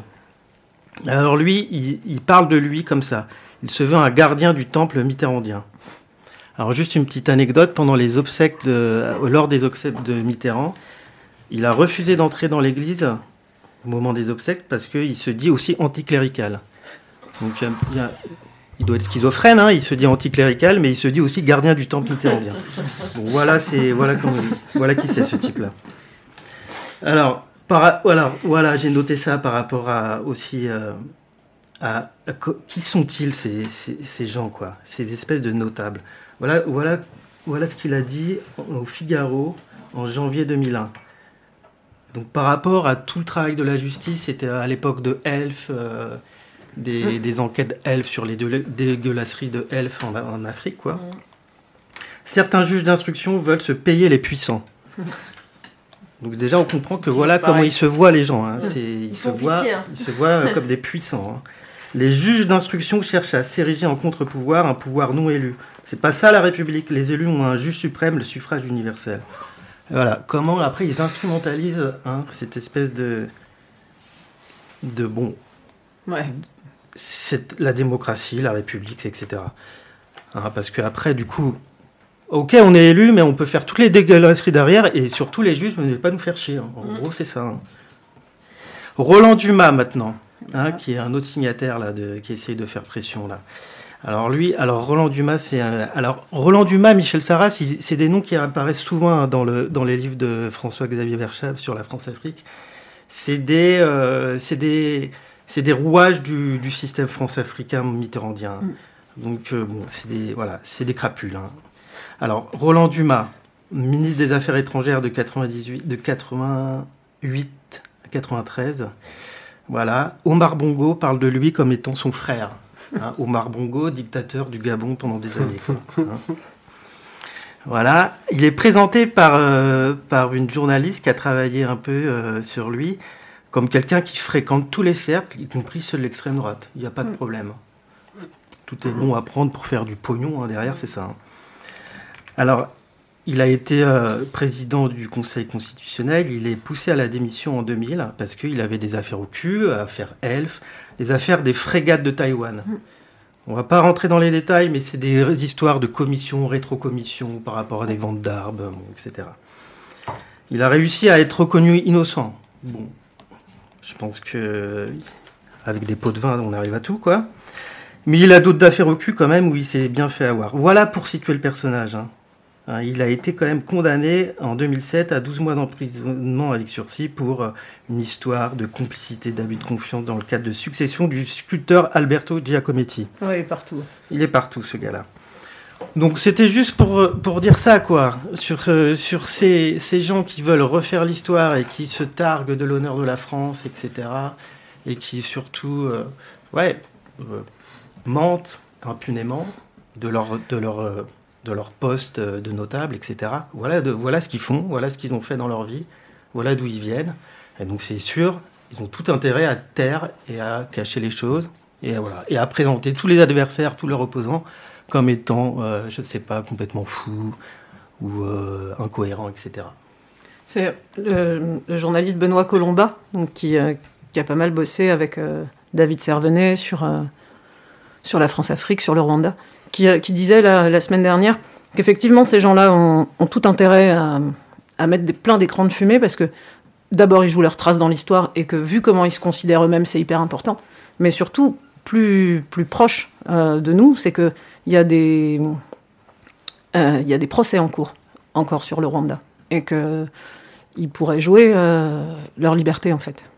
Et que donc, évidemment, ils, lâcheront rien. Et il suffit de. Enfin, 25 ans après, ils sont incapables de sortir de euh, leur réaction. euh, Enfin, on entend Védrine, quoi. C'est exact. Il n'y a, rien qui a bougé. Il y a, y, a y plein de journalistes qui ont travaillé. Il y a eu des rapports d'enquête, il y a eu plein de choses. Védrine ne change même pas les mots qu'il utilise pour se défendre. C'est, il est figé, quoi. Et il a intérêt à l'être. Voilà. Ouais, juste un truc, j'ai parlé des archives, parce que là, il y a, y a Macron qui a lancé euh, une commission d'historiens sur euh, le Alors, Rwanda. Ouais.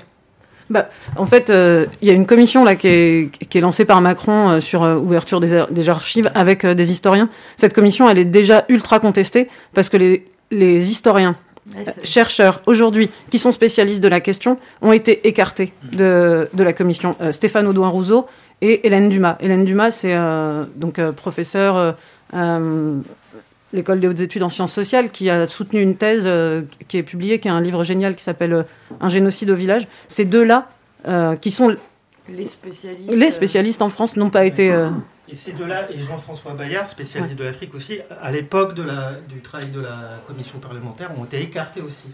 Ils n'ont pas été entendus comme témoins. On peut se poser la question pourquoi, alors que voilà, ils savaient de quoi ils parlaient. Non, mais juste sur la question des archives, l'Institut François Mitterrand a des archives personnelles de, de, de Mitterrand. Hubert Védrine, il dit, bah, en fait, ces archives-là, euh, il n'y a rien d'intéressant, euh, voilà. Et puis c'est des archives personnelles, bon, qui ne doivent pas intéresser la justice, etc. Et puis j'ai pas puis, de pouvoir ils- pour les faire ouais. ouvrir. Et après, il y a du lobbying en fait depuis des- sur des années pour passer des lois pour interdire l'accès aux historiens Mhm. puis aux citoyens à, à ces archives-là. Voilà. On reparlera un de ces quatre euh, sur, euh, sur euh, Ouais. le Rwanda parce que là, il y aurait encore plein de choses à dire en fait sur, sur, sur l'après-Rwanda, sur les conséquences en termes de justice, sur le travail des témoins qu'il y a eu, euh, sur le travail artistique aussi. hein. Mm. Euh, sur aussi, euh, comme on appelle la Cour internationale de justice. On- on- là, il y a aussi beaucoup de choses à dire parce que Védrine, il parle de ça aussi. On voit aussi, en fait, et puis les faits sont là, qu'il y a eu un lobbying de la France, de l'État français, pour ne pas créer cette Cour internationale de justice. Bon, voilà.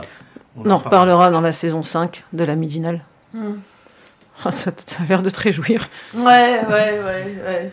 Vraiment, je j'étais en train d'imaginer le Conseil constitutionnel avec tous ces gros. euh, Dégueulasses. Dégueulasses, là, qui parlent. euh, Enfin, c'est censé parler d'éthique, non euh, Conseil constitutionnel. euh, C'est eux qui je- sont, le garant- c'est eux qui sont les, les garants des institutions. C'est ça. On est bien barré. Hein. Ouais. Hmm. Ok. Bien. Euh, on passe à un deuxième sujet. Ouais, rapidement. Et puis c'est plus, c'est vachement plus léger. Ok. C'est. euh, euh, j'ai pas l'habitude de, de faire de la promotion pour les pour les actions ultra subventionnées par toutes les institutions de la ville de Brest. Sauf que euh, vendredi, je suis allée à, au Macorlan. Euh, à la soirée Machin Machine, organisée par la géniale association euh, Assomniac. Euh, et je suis tombée de ma chaise. J'ai vu un concert, euh, alors un concert d'un gars qui s'appelle François Joncourt, euh, autrement appelé Point, euh, accompagné euh, par une danseuse qui s'appelle Caroline Denos. Et en fait, euh, c'était absolument génial. Et là, j'ai commencé à regarder un peu. euh, et ce, ce concert de, Joncourt, donc, c'était euh, un test, une, une première, quoi, une tentative euh, de- devant un public pour tester un, un- un concert qu'il donnera dans le cadre d'un projet qui s'appelle Sonar. Alors, qu'est-ce que c'est que cette chose? Donc, c'est un projet sur du très long terme. C'est plusieurs mois de travail qui euh, de l'art, donc la vidéo, du son, euh, on va voir des arts plastiques aussi, et de la recherche scientifique. Alors, qui est, euh, dans tout ça? C'est Il y a un labo, euh, un labo qui s'appelle Bibest et, ou Fauve Arts. Et c'est en fait, il est dirigé par Laurent Chauveau, qui est, qui est biologiste et qui est directeur de recherche au CNRS. Donc ça, c'est pour la partie scientifique. Et puis, le projet Sonar, il est aussi porté par la Carène. Et ils embarquent avec eux plein de gens, euh, plein d'institutions, donc euh, Océanopolis, Astropolis, Kutch, euh, Passerelle et les ateliers des Capucins. L'idée, c'est quoi? L'idée, c'est de faire travailler trois artistes, trois, trois gars qui bidouillent du son, dans le but de mettre en son, mettre en scène la recherche scientifique. Donc les trois artistes, c'est euh, Maxime Dangle, François Joncourt, dont j'ai parlé, donc point, et Vincent Malassi. Euh, et en gros, euh, Laurent Chauveau, il explique que... euh, donc c'est de la biologie marine. hein, il explique que euh, les fonds marins produisent des sons, tout le temps, la faune et la flore. Et que ces sons peuvent renseigner de euh, la qualité des écosystèmes. Et que du coup, euh, c'est hyper important de, prendre ces sons, mais que c'est assez difficile pour les scientifiques de rendre ça euh, visible, euh, compréhensible. Et que du coup, l'intervention de ces trois artistes, ça va venir créer des conditions particulières, hein, parce que c'est de l'interprétation en fait. Ils vont... Mais en tout cas, ça va donner une autre porte d'entrée à la recherche scientifique. Alors, le projet Sonar, là, il est, euh, en cours. Euh, donc François Joncourt, au Macorlan, donnait euh, son, premier concert vendredi. Encore une fois, c'était vraiment génial. Je- pense qu'il y, a des- vidéos qui ont été tournées, elles vont, elles vont sortir. C'était super beau. Mais c'est un projet qui a commencé en, décembre et il y a déjà plusieurs vidéos qui tournent. Euh, on, va, on va écouter en fait euh, les deux vidéos. Les deux vidéos ont été réalisées par euh, pour euh, Canal TISEF, donc ça aussi, hein, c'est cœur. Et il y a eu une première résidence avec des premières prises de son, et puis un- une rencontre aussi entre les artistes, parce qu'ils ne se connaissaient pas, et les scientifiques. Et puis il y a une deuxième résidence qui a eu lieu en février, et qui a donné lieu à un travail de Joncourt et Malassi avec la fac des beaux-arts à Brest, donc un workshop euh, autour, de, autour des sons qui ont été pris. Et euh, tu, tu lances euh, les sons. On va écouter les, les deux, ces deux petites vidéos que vous trouvez facilement et qui expliquent en fait le projet. Ils l'expliqueront mieux que moi.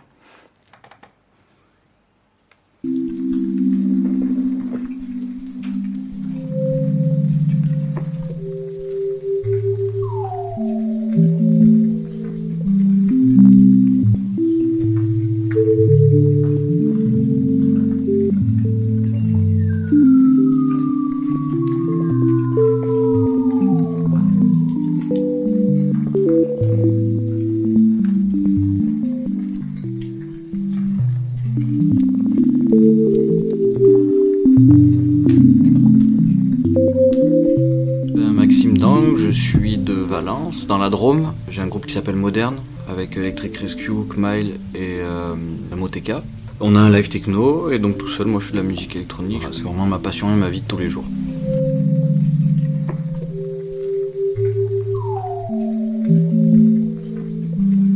Moi, je m'appelle Laurent Chauveau, je suis euh, un biologiste marin. Euh, Mon métier, c'est de faire de la recherche fondamentale sur le fonctionnement des écosystèmes côtiers.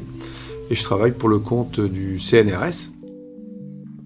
Les raisons pour lesquelles on s'intéresse au son euh, viennent du fait que on a d'abord utilisé la coquille Saint-Jacques, ici en Rade de Brest, comme euh, une archive environnementale qui enregistrait la température de l'eau de mer, qui enregistrait euh, les variations de son environnement. Et on s'est intéressé de fil en aiguille aux différents crustacés, aux crevettes, euh, et pour découvrir que tous ces animaux font du bruit et qu'on pouvait utiliser les sons émis par ces animaux comme des indicateurs de la qualité d'un environnement côtier. Et de là, on a basculé vers un mariage entre la science écologique avec euh, l'art musical ou les arts musicaux. euh.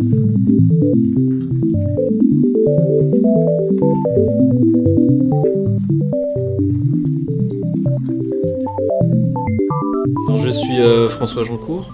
J'ai commencé par la guitare et euh, je suis venu tout doucement aux musiques électroniques. Et euh, c'est principalement euh, les outils de musique électronique que, je vais utiliser là lors euh, de, ce projet intitulé Sonar. Je vais aller peut-être plus franchement du, côté des, musiques dites concrètes.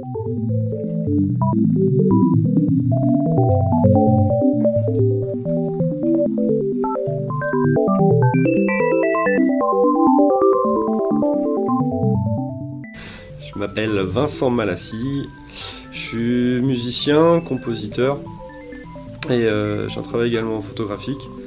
Je me suis intéressé très rapidement à la musique concrète et euh, électroacoustique. J'ai un travail musical euh, qui est un peu basé sur des textures sonores que je, cherche à tendre, point névralgique entre le bruit, la dissonance et la mélodie. C'est ce qui m'intéresse. Et d'emmener des gens transformer ces sons qui sont concrets à chercher des harmonies et des mélodies dans ces sons assez bruts. Et après, voilà, le, résultat final, souvent, quand on écoute les sons, c'est un peu un voyage, c'est des paysages sonores, c'est ce qui m'intéresse.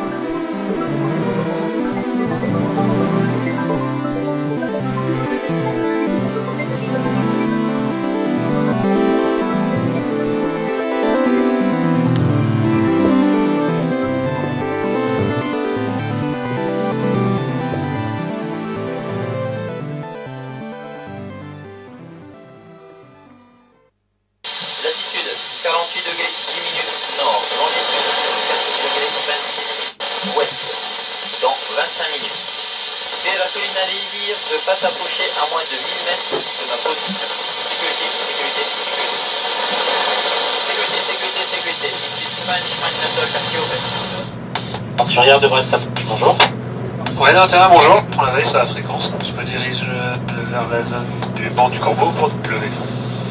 Oui, très bien, bien. Tu reviendras plus tard Ouais, merci. À la porte au chaud. Я понял. Что? Ничего не поменялось. Да? Тоже самое, не поменялось. 뭐,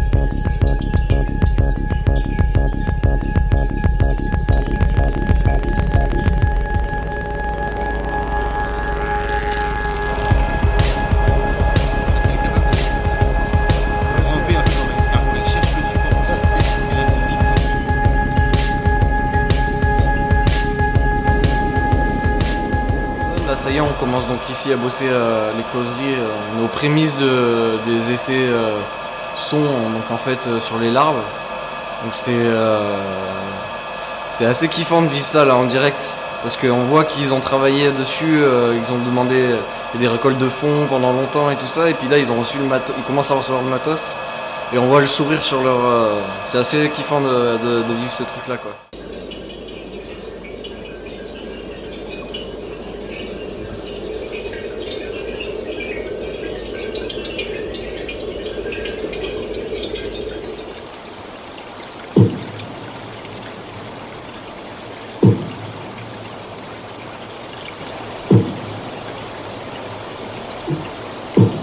C'est des endroits qui un peu, euh, pour nous c'est des terrains de jeu. Quand on est ici, euh, voilà, c'est super photogénique, il y a plein de sons très intéressants. Donc on va pouvoir essayer des choses euh, assez expérimentales, mais bon, ça va donner.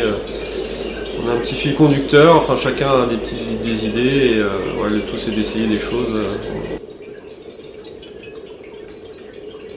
Là, j'ai- vraiment le cadre, le cadre de la forme que je vais proposer. Euh, j'en connais la durée, j'en connais euh, la consistance, euh, les axes de travail. Maintenant, la, production à proprement parler, elle va, elle va commencer pendant le, workshop de, de la semaine, la première semaine de février. C'est là que qu'on va vraiment mettre les mains dans la pâte, quoi. Là, pour l'instant, c'est beaucoup d'idées, beaucoup de de matière accumulée, mais pas de réelle production encore sonore. Et ça va, ça va commencer.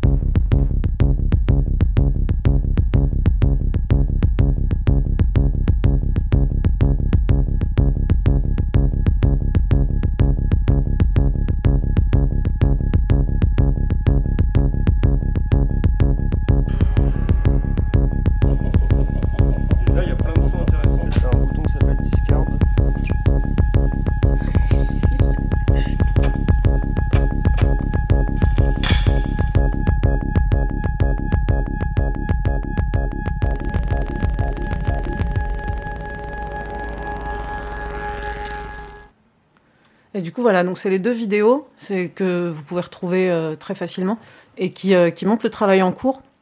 C'est assez rigolo, euh, enfin rigolo, c'est assez intéressant de les, voir bosser ensemble. Il faut imaginer euh, donc ces trois musiciens qui sont pas du tout formés à, la recherche scientifique, qui se retrouvent dans des endroits euh, enfin, sur un bateau, quand on entend c'est une sortie en mer, ça plonge, donc ils vont enregistrer tout ce qui se passe sur l'environnement du bateau, euh, les sons de flotte, et puis il faut aussi imaginer euh, les scientifiques qui partent sur, euh, sur des missions. Par exemple, il y a hum, donc euh, Laurent Chauveau là était euh, en, en- février ou en mars euh, sur une mission en Arctique et il avait des consignes d'enregistrement euh, de son par euh, un des musiciens. Et du coup, il envoyait ces fichiers euh, régulièrement. Et, euh, et des deux côtés, c'était c'est une découverte quoi, de, de- des milieux de, chacun. C'est euh, franchement, c'est très beau.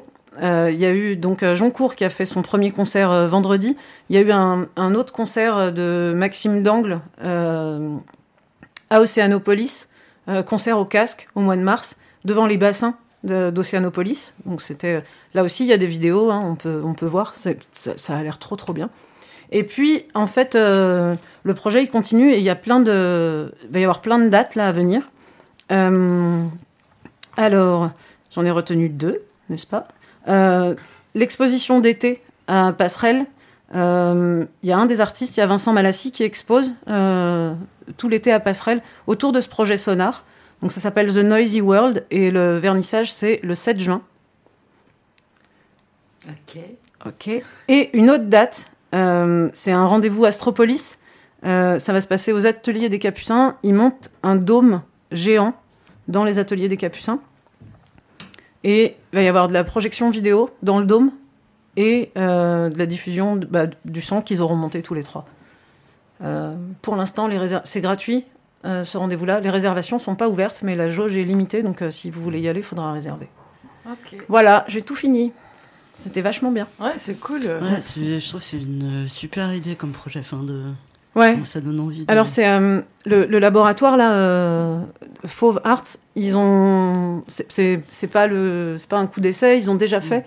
Ils envoient pas mal. Il y a euh, Esteban Richard qui est un plasticien euh, brestois qui a, qui a passé pas mal de temps. euh, le pôle Nord, c'est l'Arctique ou l'Antarctique? Ok, je suis nulle en Nord.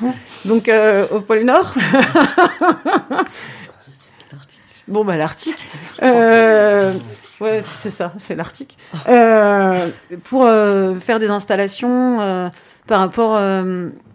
C'était un travail par rapport au plastique, par rapport à l'état du pôle Nord, voilà, tout ça. Donc, ils, ils font hein, des, des croisements, des croisements comme ça. Et c'est. c'est Laurent Chauveau justement qui porte tout ça et qui, euh, et, et qui a l'air de trop kiffer en plus porter euh, ces projets-là. Donc voilà, c'est trop cool. Ça permet de rétablir certains trucs, euh, notamment toutes les conneries de Cousteau. c'est Ouais, le monde, du, silence. silence. Mais c'est justement, c'est- c'est justement pour ça euh, que, que ça va s'appeler The Noisy, World. ouais. Et euh, moi, ça me fait penser, j'avais rencontré il y a un an à peu près une nana qui, qui travaille à Brest, euh, enfin qui habite Brest plutôt et qui fait euh, de la. euh, elle, elle, elle est dans la recherche et elle enregistre euh, justement, elle plonge et elle enregistre. Et elle disait que c'est, ça permettait aussi de d'aller euh, dans des grandes profondeurs en fait, euh, prendre des sons là où on peut pas vraiment plonger euh, pour le coup et observer tout ça. Et euh, ça c'est fou ce travail-là Ah ouais. de euh, imaginer euh, pouvoir à partir du son savoir si c'est une crevette euh, Mm. qui est en train de je sais pas quoi faire ou si c'est euh, voilà c'est assez fou euh, et elle était assez passionnante à écouter euh, Ouais, parler de son C'est super boulot. chouette. hein. Ouais. Et du coup, on va écouter euh, Vincent Malassis. C'est pas la première fois qu'il est en résidence à Brest. Euh, il a euh, il a composé euh, une pièce qui s'appelle je me souviens plus, construire une ville. Ah Et en fait, c'était euh, c'était suite à une résidence euh, dans un EHPAD. Et euh, donc voilà, pause musicale. Et on revient pour la dernière partie. Tout à fait. Je ne suis pas allée hier à la promenade, mais quelques jours avant, j'avais découvert le- les ateliers. Et pour moi, c'était un lieu de, de souvenirs que je ne connaissais pas. Parce que mon grand-père y a travaillé, mon beau-père y a travaillé aussi. Mais pour moi, c'était inaccessible, on n'y allait jamais. Et en fait, euh, j'ai trouvé magnifique d'avoir récupéré ce lieu de calme et de tranquillité par rapport au bruit qu'il devait y avoir autrefois. La majesté des, des bâtiments. Je trouvais que c'était magnifique.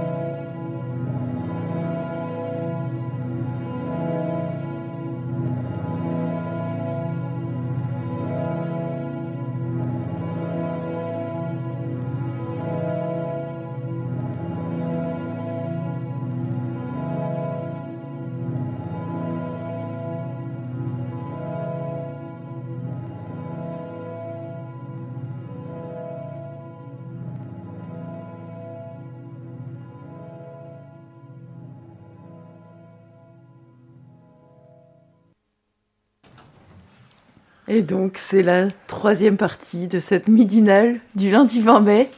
On reprend euh, après avoir écouté ça. Moi, je trouve que j'ai l'impression de flotter dans, dans, dans, dans l'air, pas vraiment dans l'eau. mais, euh, on continue sur un moment poésie. Ouais. Oui. Avec Nico. Instant poésie. Épitaphe à Emmanuel. En marche ou crève. Si tu veux te payer un costard, t'as qu'à traverser le trottoir. En marche ou crève. Tout le monde veut être millionnaire, personne n'aime la misère. En marche ou crève. Allez maintenant vous vous taisez, le grand débat va commencer. En marche ou crève. Oh yeah. Merci. Merci, oui. Ah, mais c'est toi qui écris. Ah oui. Ah oui. La classe. ok. Chouette. Est-ce qu'il y a des personnes qui ont des choses à annoncer dans l'agenda? Ouais, alors euh, cette semaine, à partir d'aujourd'hui, un chantier collectif à l'avenir qui s'appelle On fait le mur. du coup, euh, l'idée c'est de euh, faire les murs du hangar en terre-paille.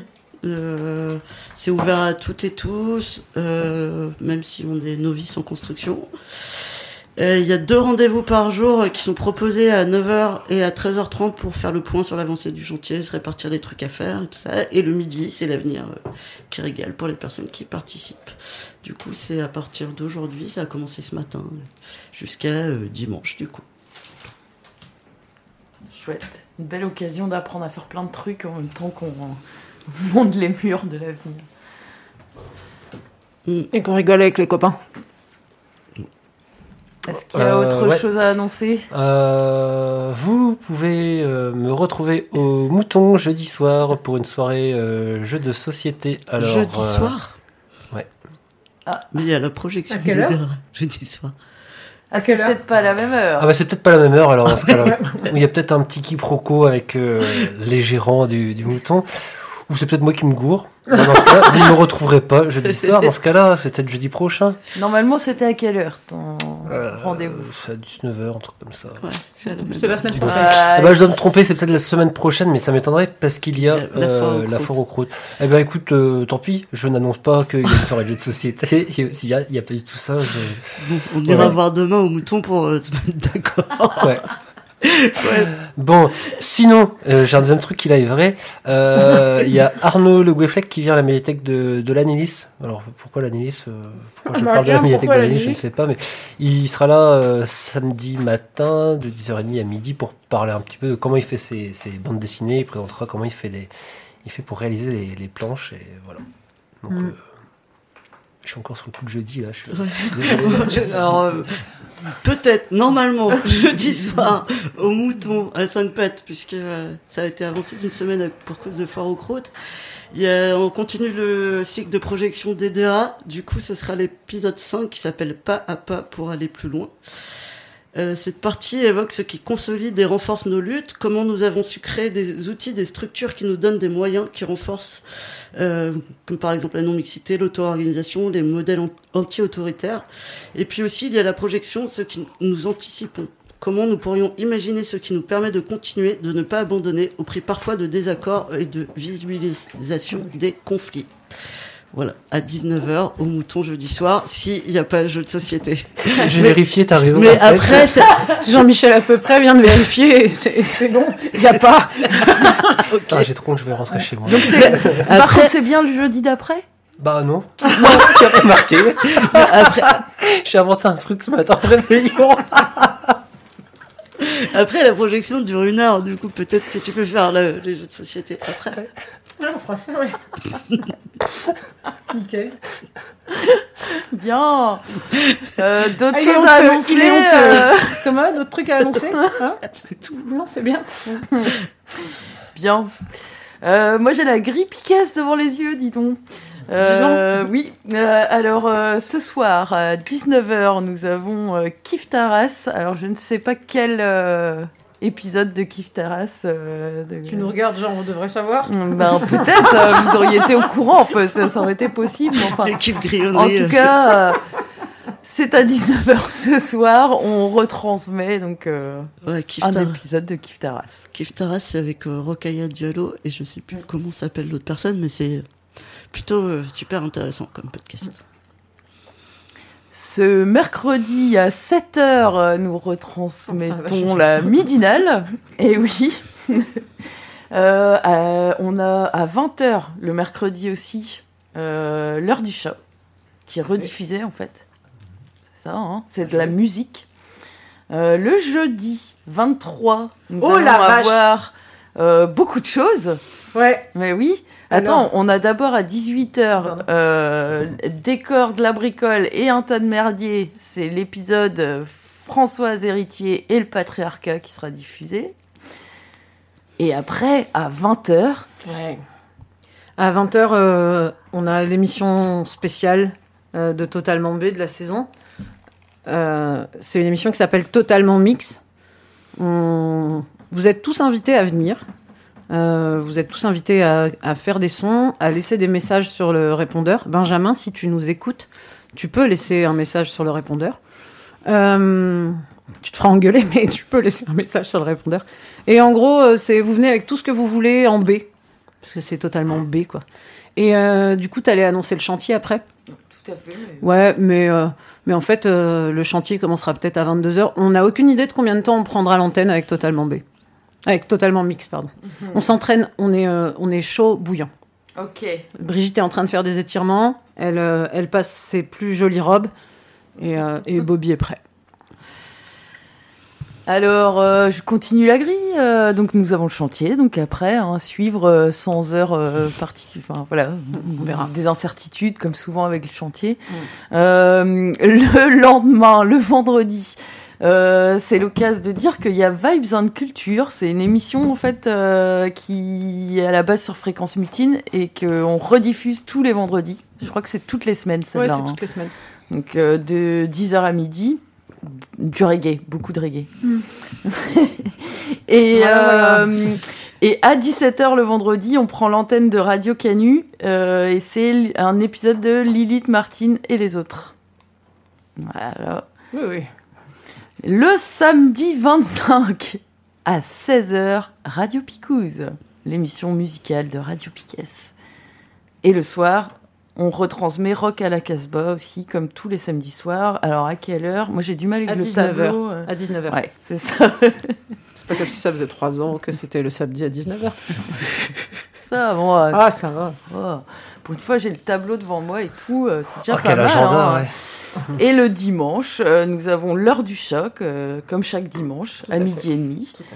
Et le dimanche soir, à 19h, les amis de Casto. Oh la vache, c'est dimanche là Eh ouais, le numéro 5. Tiens, ça.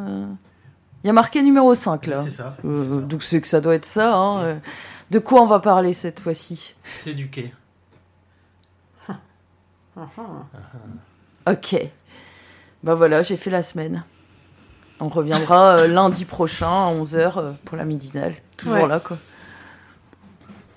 Ça, j'ai cru que t'avais. Non, non, je reprenais le micro, j'attendais que tu finisses l'agenda.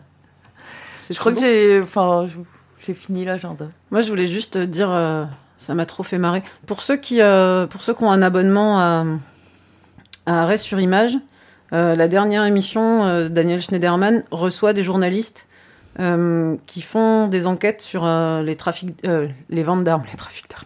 C'est pareil. Ouais, c'est pareil. Donc suite aux déclarations de Parly, là, comme quoi les armes qu'on a vendues n'étaient pas censées servir, que les armes qu'on a vendues tuent pas de civils. En gros, elle est en train de dire que les armes françaises sont inefficaces, mais qu'on en vend beaucoup.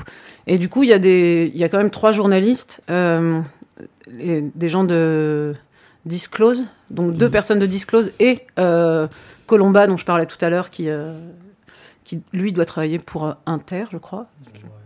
Ouais. Bref, qui, euh, qui ont été convoqués euh, par la police euh, pour répondre d'une enquête. en fait, ils ont eu un document entre les mains qui- qu'ils ont publié intégralement et qui montre comment, comment on vend des armes et comment effectivement ils font des dégâts. Donc on vend des armes à l'Arabie Saoudite et aux Émirats Arabes et ils font des dégâts au Yémen. Et en fait, euh, C'est juste que dans cette séquence, il y a la journaliste qui, euh, qui a travaillé, qui avait fait un reportage s'appelle Mon pays vend des armes. Euh, et on y revoit cette merveilleuse séquence de la grosse brêle. Euh, euh, Jean Notre député. notre euh, merveilleux député Ah oui. Jean-Charles Larsonneur. Euh, je, je pense que je pourrais me passer cette séquence en boucle avec son rire de con. Quand il fait comme ça, là, non mais là on peut pas le faire comme ça, faut couper, hein, faut couper. Donc en gros où il explique que ce mec-là, il, il- il a le rapport dans les mains, le rapport de la commission sur les, sur- enfin sur les ventes d'armes, où il dit que grâce à ce rapport, ils vont pouvoir prendre des grandes décisions et que tout sera transparent. Mais en fait, on se rend compte qu'il ne l'a pas lu. C'est jouissif. Il est tellement ridicule. Ah, il est ridicule, ouais. Hmm. Voilà, c'était juste ça. C'était si, si à, un, à un moment dans la journée, vous faites une petite baisse de forme, une petite déprime, allez regarder l'Arseneur, c'est après ça va mieux. Euh, ou pas. hein. Ou pas. ok. Voilà. Quelqu'un veut dire quelque chose avant qu'on rende l'antenne? Non Bon, on rend l'antenne, quoi. bah ouais, on fait ça. ouais. Bon, bah, la semaine prochaine. Bonne semaine à tout le monde. Merci à toutes et tous. On a encore été brillants. Comme d'hab. Ouais. Tu peux lancer le générique. là.